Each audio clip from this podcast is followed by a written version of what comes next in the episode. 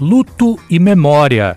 São temas que se enredam na trama de As Pequenas Chances, o mais novo trabalho de Natália Timmerman, mesma autora de Copo Vazio e Rachaduras, entre outros trabalhos, ela que vai fazer o lançamento desta obra hoje às sete da noite na LDM, Livraria LDM do Shopping Bela Vista, em um papo com a, a participação da escritora, também escritora, Renata Belmonte. Eu converso agora com a própria Natália. Muito bem-vinda aqui ao Multicultura. Boa tarde, Natália. Boa tarde, muito obrigada pelo convite para estar aqui. É um prazer estar aqui na rádio em, em Salvador. Prazer é todo nosso de você estar aqui. O que é o livro As Pequenas Chances? As Pequenas Chances é um livro é, de ficção é, que foi escrito baseado numa experiência muito real, que foi é, a morte do meu pai né? E, a, e estar próxima dele nos últimos dias de vida dele, nos últimos meses de vida, né? Então, é, é eu, eu usei de artifícios ficcionais para sustentar essa verdade narrativa, essa dor que era muito concreta e que foi muito vivida por mim, então, é, é, um livro dividido em três partes. A primeira parte fala do luto mesmo, começa no luto, né? O, o disparador de toda a trama é o encontro de uma narradora que também se chama Natália, mas que não coincide exatamente comigo. É, é essa, essa narradora está indo viajar, está indo encontrar a família e, por acaso, ela encontra no aeroporto o médico de cuidados paliativos do pai a, a, pessoa que, que esteve presente, cuidou da dor dele, enfim, teve longas conversas. E esse encontro dispara nela uma série de lembranças que ela vai rememorando nessa primeira parte do livro. E, e, que, e, e, essa primeira parte fala também do luto judaico. Eu, eh, tenho uma família judia, nunca me considerei muito judia, mas é, depois que meu pai morreu, eu me, me percebi sendo muito acolhida pelos rituais judaicos do luto. E aí eu escrevo sobre isso nessa primeira parte, né?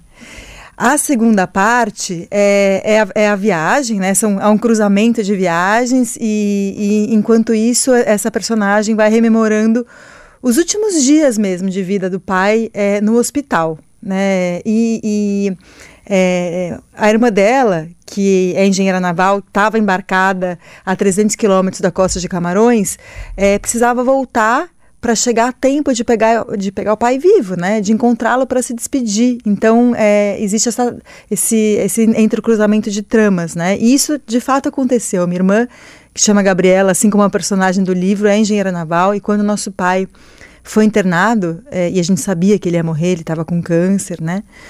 É, a gente ligou para ela e falou: Gabi, volta, você precisa voltar. E a gente não sabia se ia dar tempo dela chegar. Então foi, foi um, foram dias de muita apreensão, de muita proximidade do meu pai. E, e, e para escrever essa parte, a minha irmã me gravou muitos áudios contando como, como tinha sido essa viagem. E foi interessante porque um escritor para escrever precisa de muitos detalhes, né? E eu não sabia de várias coisas do trabalho da minha irmã que eu descobri quando eu fui escrever esse livro, por exemplo, como era dentro do, dentro do navio, qual era a rotina dela, como eu não sabia nem como ela chegava até o navio, né? Como era a cabine. Então, é, para mim foi, foi muito importante escrever esse livro por, uma, por vários motivos e um deles foi saber mais sobre o trabalho da minha irmã. Né? E a terceira parte é a viagem propriamente dita, né? E simboliza, enfim, a vida e o nascimento, né? Então é um livro que vai do luto para a vida, vamos dizer assim, né? Vou pedir para você ler para a gente, é, eu separei alguns trechos do livro, vou pedir para você ler para a gente é, o, a primeira parte do segundo trecho. Tá. Pela primeira vez me senti amparada pela religião, não por Deus, mas pelos meus antepassados, que conheciam a dor que eu sentia e haviam inventado rituais que tentavam acolhê-la, amenizá-la, circunscrevê-la. O mero fato de que havia regras para Shivá, a primeira semana de luto, que se inicia depois do enterro, parecia me dizer que a dor, por mais excruciante que fosse, por mais que bagunçasse o sentido de tudo, era conhecida e de alguma forma natural. Eu vou pedir para você ler a segunda parte. Tá, com prazer. Nós, que ao longo dos sete dias da Shivá, nos sentamos na sinagoga enquanto na bênção aos enlutados, todos ao redor se levantavam, todos de pé, proferiam em hebraico palavras cujo significado me escapava por completo, mas que mesmo assim eu sentia, sentado ao lado dos meus irmãos, nos confortavam. São várias as passagens, você mesma disse logo no começo da entrevista, em que você se refere a, ao, ao, judaísmo, né, a religião, uh, com, e a importância que teve para que a, a, a, família dessa protagonista, né, é uma uhum. obra de uhum. ficção, mas muito biográfica, Sim. pudesse superar esse momento de luto. O que havia uh, uh, na religião, ou talvez em especial né, no judaísmo, que, te, que ajudaram a fazer esse luto da protagonista barra Natália, uhum. autora, a superar talvez a sua natureza comunitária, tornar uma coisa dura que a experiência da morte mais dividida? Esse, com certeza, foi um elemento muito importante. Né? É, primeiro, é, assim que eu cheguei na casa do, do meu pai, depois do enterro, porque a, as pessoas vão para a casa da pessoa que morreu, e logo lá tinham preparado, pessoas que eu nem conhecia, tinham preparado uma refeição que o judaísmo dizia qual tinha que ser. A gente tinha que ser. A primeira coisa que a gente faz é, é comer um ovo. E tem toda a simbologia do renascimento, né? A circularidade do ovo, que inclusive está na capa do, do livro. É, é, só que também eu acho que tem uma, uma, um sentido nutricional mesmo. A pessoa é, provavelmente não comeu direito, não se alimentou direito, nos últimos dias, né? E com certeza nas últimas horas não e nos últimos dias, né? A gente perde a fome. Então é quase como a religião ela, ela vai cuidando, ela dá um sentido simbólico para uma é, para algo que ela precisa cuidar muito concretamente. E isso também nas rezas, né? O judaísmo, na, na, semana seguinte à morte de alguém, tem rezas de manhã e de noite. Então você passa um tempo sozinho na sua casa, mas encontra pessoas de manhã e à noite. Eu acho que esse, essa alternância de estar só e estar com pessoas, para mim foi muito importante, né? Eu me senti ao mesmo tempo acolhida, mas não sufocada, vamos dizer assim, né? Eu tinha o tempo de, de ficar sozinha, de sentir o que precisava sentir, que era tristeza e dor, mas é, depois encontrava as pessoas, abraçava, conversava. Então, é, isso eu achei de uma sabedoria muito grande, né? Cada um desses rituais. O, e, e, e, bonitos também, né? Por exemplo, co cobrir os espelhos da casa. É, parecia que ia ser muito estranho, até escrevo isso no livro, né? Que tinha que cobrir, imagina os espelhos da casa cobertos. Só que tudo fica tão estranho logo depois da morte de alguém tão importante que os espelhos cobertos não são nada. É quase como se fosse é, é, dar a concretude de uma, de uma estranheza que era muito maior, né? Então era, eu senti que aquilo fazia sentido né, é, aqueles rituais. Também é, o virar os porta-retratos, né, o, a gente não, o, o, que o judaísmo diz, você, é, é para que a alma da pessoa se eleve, você não pode é, olhar as fotos, ficar olhando as fotos logo depois que ela morre.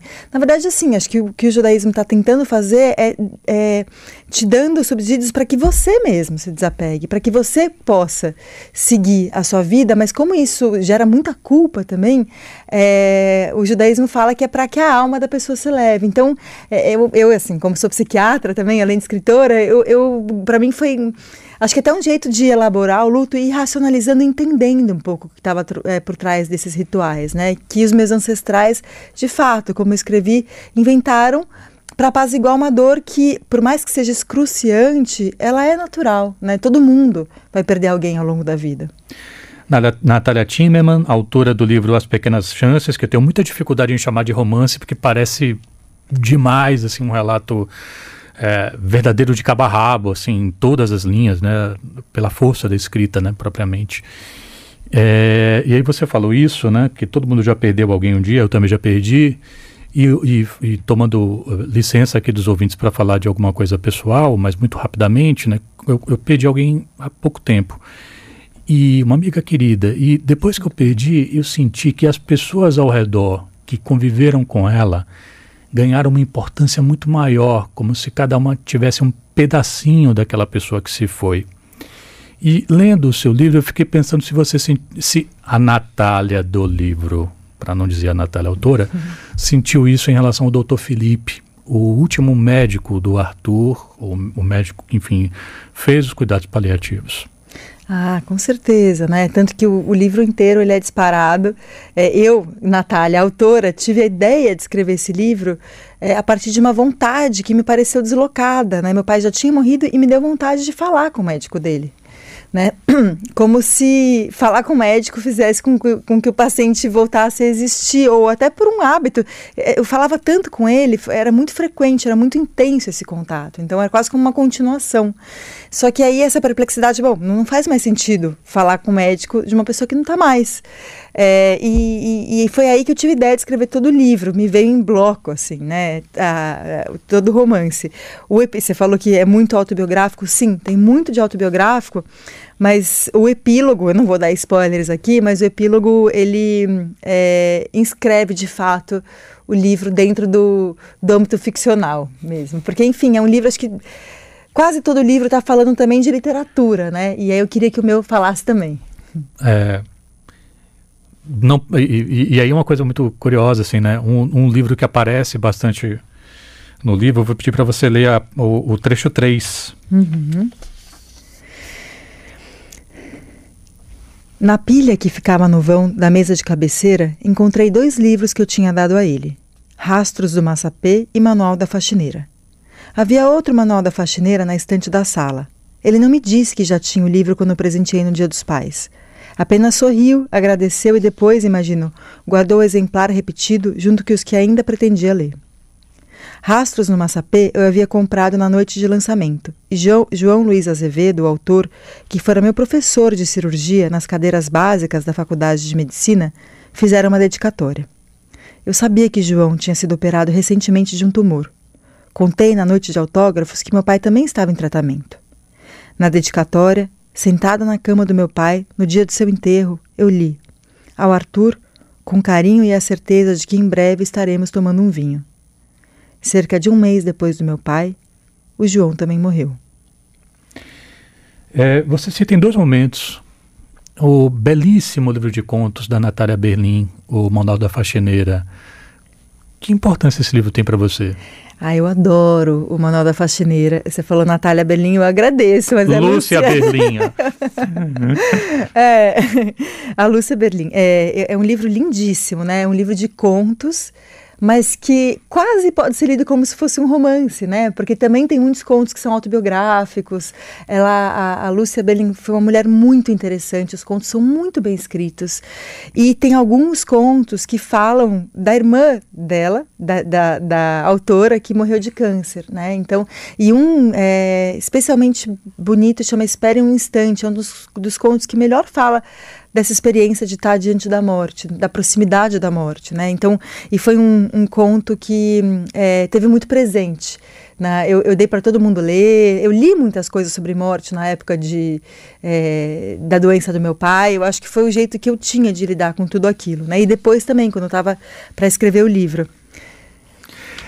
É, você falou do, do Manual da Faxineira, que é um livro que, quando eu li, eu fiquei muito.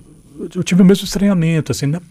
Não, eu, eu ficava falando assim, gente, é, tem que acabar esse negócio de autoficção. Tá demais, não precisa viver as coisas para escrever, isso é bobagem. Eu estou lendo de uma autora que só foi publicada direito depois de morta, chamada Lúcia Berlim, que ela escreve como se ela tivesse vivido na América do Sul, ela escreve como se ela tivesse vivido não sei o quê, e tal, tal, tal. Depois eu vinha saber que de fato ela tinha vivido ela tinha, E tudo. de fato trabalhou como faxineira e como enfermeira. E aí ela me deu um olé o cacete, tudo aquilo que eu pensava, eu vou jogar no lixo, porque é o livro que eu mais falava. E você usa Annie Ernaux no seu prefácio. Sim. E a Ernaux, ela não escreve, ela não escreve nem autoficção, nem ficção. Ela diz que ela escreve autobiografia, né? Que, que ela não inventa, que as coisas que ela escreve aconteceram de fato com ela, né? E eu acho que na literatura cabe tudo, cabe autoficção, cabe escrever sobre si mesmo, cabe escrever sobre outro, né? Eu acho que a gente não precisa, por gostar de um gênero, não precisa excluir o outro, né? Acho que inclusive não só na literatura como na vida, né? A gente, a gente, é, acho que a diversidade é sempre enriquecedora, né? Então, acho que cabem gêneros autobiográficos, como cabem gêneros. É, cabe o romance é, tradicional mesmo, né? Escrito em terceira pessoa.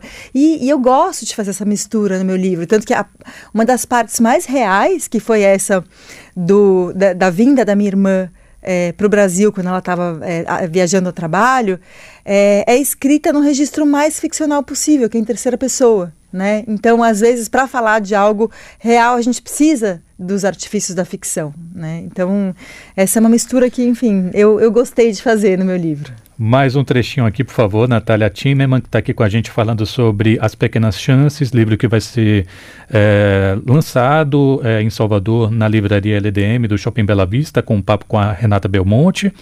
Vou pedir para você ler para a gente. Uh, Pode ser o 4? É, o 4? Pode ser o 4. Eu gosto desse trecho. Vá nele. Tomamos vinho no almoço depois do enterro. O melhor vinho que havia na casa. Foi Marta quem escolheu. Não fazia sentido algum continuar guardando os melhores vinhos. Até quando? Até que o próximo de nós morresse e percebêssemos de novo a falta de sentido de tudo, de guardar os melhores vinhos para ocasiões especiais, do tempo, das coisas?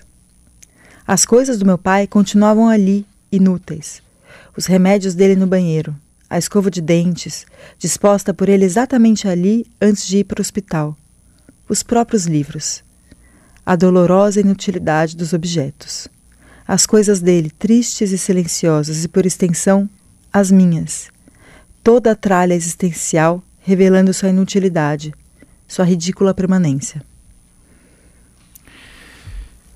É, tem um.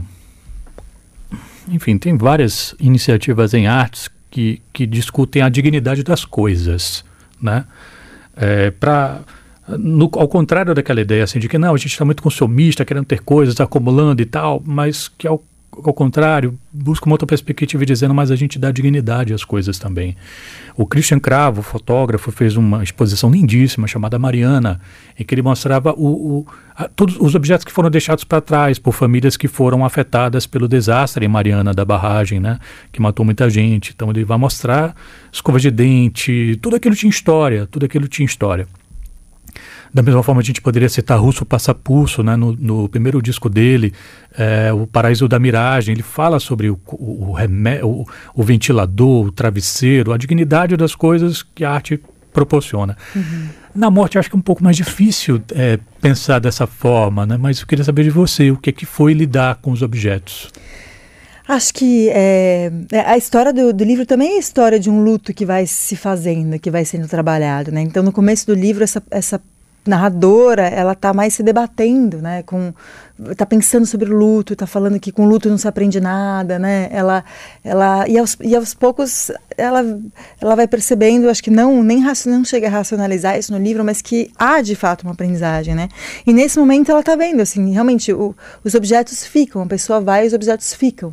Depois eu incorporei a minha biblioteca os livros do meu pai e eu acho esse é, isso foi foi algo bonito assim. Agora eu já não consigo nem saber exatamente quais livros eram dele e quais livros é, eram meus. Eles se misturaram. E isso acontece também um pouco com a memória. Né? A pessoa vai se incorporando à nossa vida. A gente tem memórias, enfim, dela que acabam virando nossas, né? É, a pessoa, ela continua na gente. Então, e, e, os objetos eles fazem parte disso. Tem toda uma simbologia, né? É, então, e eu acho que isso é muito bonito os exemplos que você falou, né? E eu acho que a arte, talvez os objetos em si não tivessem tanto significado, mas a arte consegue conferir essa, essa dignidade aos objetos, né? O seu pai também se chamava Arthur? Sim. Você diz em algum momento: as pessoas mortas, antigas, mesmo que tenham existido, têm algo de inacessível. É só quando as transformamos, de certa forma, em personagens que elas podem se apresentar ao futuro na sua verdade. Isso vale para o Arthur? Ah, acho que eu estou falando sobre literatura, sobre, sobre livro, mas também, né? Eu transformei meu pai num personagem nesse livro. Mas tem algo dele que não está no livro, que é só meu, né? Quando eu terminei de escrever As Pequenas Chances, eu ficava lembrando de outros episódios que, que eu pensava, nossa, como eu não lembrei disso para colocar no livro? Eu deveria ter colocado no livro. Como se eu é, fosse um livro que eu nunca ia conseguir terminar de escrever, né? Só que depois eu entendi que foi muito bom que eu não tenha colocado tudo. Primeiro que seria impossível colocar tudo, né? Acho que é, toda, é, é, todo, nenhum livro consegue falar da completude de nada. Acho que inclusive os livros falam mais da insuficiência do que da, do, do todo, da, da completude. Mas é, eu percebi que não ter colocado tudo é, guardava um pouco dele só para mim, né? Porque quando a gente escreve um livro lança um livro, ele deixa de ser nosso. E esse livro fala de uma experiência muito pessoal e muito importante da minha vida. Então é, é como se eu, eu, não pudesse dar tudo. É, tinha, tem algo que eu tinha que guardar. Então Arthur são dois. Agora é um personagem desse livro que eu adoraria que ele pudesse ler. Depois que eu lancei, fiquei é, fui surpreendida pela uma vontade enorme de conversar com meu pai. Algumas pessoas falam, não, escrever ajuda a elaborar. Talvez num sentido sim, mas em outro também perturba, porque tudo ficou muito vivo de novo, né? Eu voltei a sonhar com meu pai, comecei a. Teve um dia que a gente estava, eu e meu companheiro, a gente estava é, numa. É, é, abertura de uma, de, uma, de uma mostra de cinema e me veio o ímpeto de ligar para meu pai. Faz quatro anos que ele morreu. E, aí eu cheguei a pegar o celular na mão e falei, nossa, mas não dá para ligar para ele, né? E me deu muita vontade de contar para ele, de conversar com ele sobre o livro.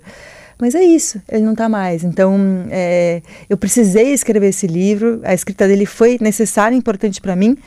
É, talvez tenha tido alguma elaboração na escrita dele, mas também é, há algo que é revolvido de novo, né? Quando a gente fala sobre a morte. Mas ao mesmo tempo acho que a gente precisa falar, porque falar sobre a morte também é falar sobre a vida né? E a gente fala pouco, a gente tem dificuldade, enquanto sociedade, de falar da morte. Eu ia encerrar a entrevista, mas você tinha que tocar nesse assunto, né, Natália? Aí não tem como encerrar a entrevista, porque, enfim, é... o seu livro começa com essa epígrafe né, da, da Annie Ernaux: História familiar e história coletiva são uma única coisa. A morte é uma experiência solitária, a gente vai atravessar sozinhos, mas não precisava ser tão dolorosa, talvez, não precisava ser tão sofrida. É, e aí eu queria perguntar para você qual a importância que você percebe em cuidados paliativos. Nossa, para mim, é, para o meu pai, em primeiro lugar, e para é, e para mim e para nossa família, e acho que, enfim, para as pessoas que têm a oportunidade de, de serem é, cuidados por é, profissionais é, de cuidados paliativos, é, é, é muito transformador, né? A experiência da morte, ela é outra. A, a, a gente está usando a palavra dignidade e aqui eu uso ela de novo, né? Porque, de fato, é, assim, é, é, é um cuidado da dor de um jeito diferente, é um cuidado de, do sentido das coisas de um jeito diferente. É, eu é, tenho um, uma frase que eu, que eu é, pego do livro da Ana Cláudia Quintana Arantes, A Morte é um Dia que Vale a Pena Viver, que é, é, que o médico de cuidados paliativos ele deixa sempre um rastro de paz por onde ele passa. E, e a gente sentiu isso. Quando o doutor é, Felipe, que doutor Luiz Felipe, o nome dele, é, veio a, a, primeira vez é, na casa do meu pai para cuidar dele, ele saiu e a gente, ele não deu nenhuma certeza de que meu pai ia viver mais tempo, só que a gente viu que ele tinha entendido a importância de viver para o meu pai e a importância de que a morte dele fosse uma morte sem dor, uma morte digna. Então, assim, é muito, é, os cuidados paliativos é uma especialidade é, é muito, muito importante e, é, é, seria incrível se ela é, chegasse a mais gente, assim, né? Acho que todo mundo merece morrer com dignidade. Natália Timmerman, autora de As Pequenas Chances, que tem lançamento hoje às sete da noite na livraria LDM do Shopping Bela Vista, em um papo com Renata Belmonte. Muito obrigado pela vinda aqui ao nosso estúdio. Sucesso com o lançamento, com suas produções. Saúde para você e para os seus. Ah, eu que agradeço. Um prazer estar aqui. Obrigada, Renato.